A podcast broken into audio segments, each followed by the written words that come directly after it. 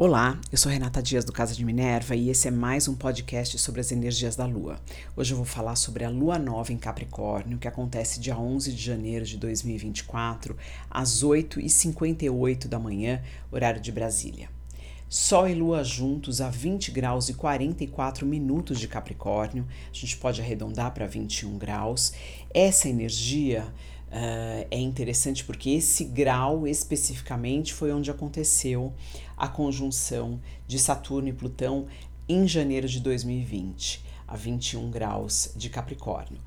É importante a gente fazer uma análise de quem você era, o que você fazia, o que você tinha em janeiro de 2020 e agora. Então, esse período todo, qual foi o crescimento é, aplicado na sua vida, as ações que você teve que tomar, os direcionamentos para você ser a pessoa que é hoje. Além disso, a energia de Capricórnio é a energia do fazer, do construir, do estruturar, não é uma energia de ócio. Então é muito importante entender que essa lua nova, ela é perfeita para você colocar energia em temas que estão relacionados a essa estruturação de vida. Seja trabalho, seja construção de algo, é, a construção da sua formação, então um estudo que você tenha que fazer, mas principalmente voltado, eu acho que mais para o trabalho. Então, estou com vontade de mudar de trabalho, é o momento agora de refazer currículo, refazer LinkedIn, manter contatos, enviar mensagens. É, preciso me reestruturar ou melhorar a minha formação. Então é hora de procurar cursos, o que você quer fazer, planejar para que isso durante o ano você consiga executar. É um período realmente de planejamento para algo que precisa ser estruturado na sua vida e que você tem a intenção de executar ainda esse ano.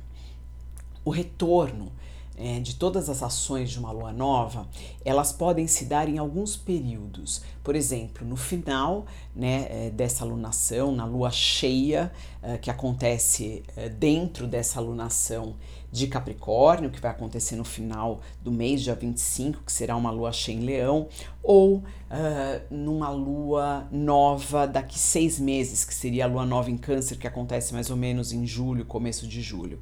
Então você tem aí um período uh, para tomar iniciativas para ter um resultado final nestes uh, períodos que pode ser esse mais curto ou num período um pouco mais longo. Então, isso é importante entender esses ciclos para você tomar atitudes uh, de acordo com as suas necessidades. Então, a astrologia traz esse conhecimento, é importante a gente se conectar a ele.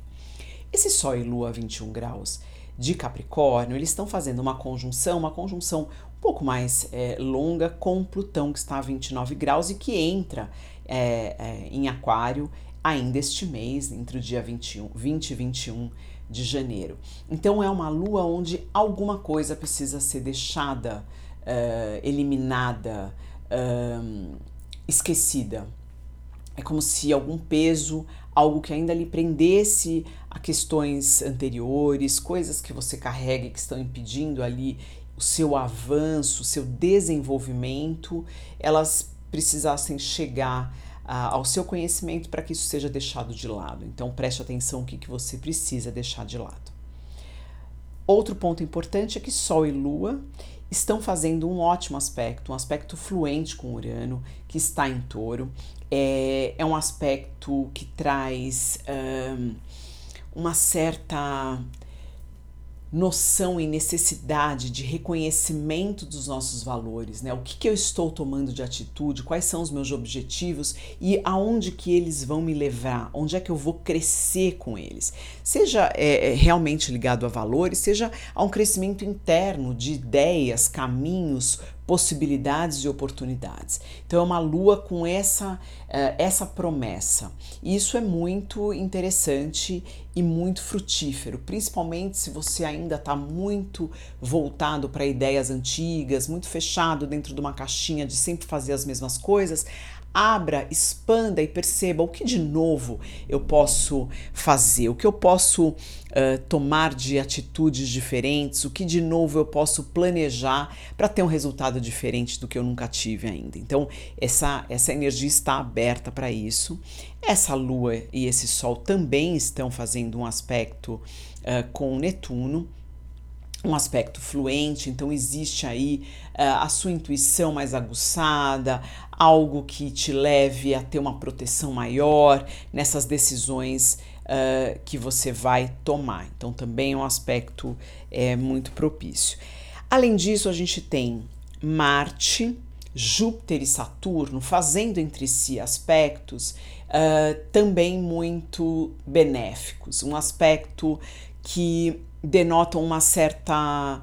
Um, uma, um certo avanço, algo que vai acontecer, que vai avançar, que tem energia para avançar. Né? Uh, Marte está em Capricórnio, é um Marte extremamente diligente, que arregaça a manga, que produz, que vai atrás do que quer, e ele está formando um aspecto com Saturno, que está a 4 graus de peixes, é, que por sua vez forma um aspecto com Júpiter a 5 graus de touro, e esse Marte formando esse aspecto é, com Júpiter é, também. Então, olha que interessante. Uh, esses três planetas, Saturno é o regente dessa lua, ele então está fazendo parte aí desse grande sextil, desse, desse grande, dessa grande conexão entre esses três astros, entre esses três planetas, e é realmente uma energia de avanço, de saber que existe alguns sacrifícios para as coisas acontecerem, mas que elas vão acontecer. Então, é uma lua nova realmente para uh, se comprometer, é, arregaçar a manga e fazer o que tem que ser feito, independente dos esforços. Assuma as obrigações, faça o que tem que ser feito, porque os resultados eles virão aparecer. Então é, é realmente uma lua muito propícia para um começo de ano, para a gente direcionar as nossas intenções e ações e avançar. Né? Principalmente nessa energia de Capricórnio. Então é importante saber onde você tem 21 graus de Capricórnio no seu mapa natal. Essa casa está sendo ativada, essa casa vai receber um apoio é, é, importante e ela vai estar ali é, é, trabalhando junto com você para que o seu avanço ele, ele exista, mas sempre a partir é, de um planejamento, de algo que tem que ser feito, que não tem como é, se protelar, escapar. Isso tem que ser feito. O, o, esforço ele vai existir, mas o resultado ele também é, acontecerá de acordo com o esforço que for colocado, com a intenção e o foco. Eu deixo vocês por aqui e até o próximo podcast.